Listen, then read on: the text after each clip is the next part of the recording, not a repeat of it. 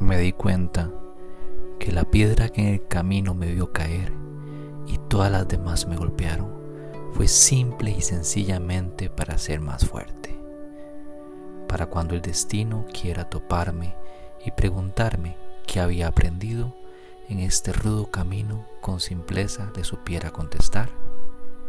Después de todo, al final de mi rudo camino, yo fui el único constructor de mi propio destino.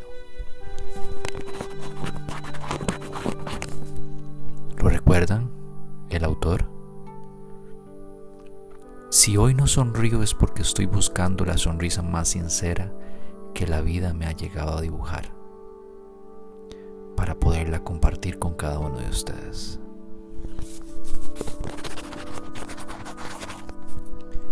Soy fuerte ahora porque aprendí a levantarme muchas veces luego de tantas caídas en el camino.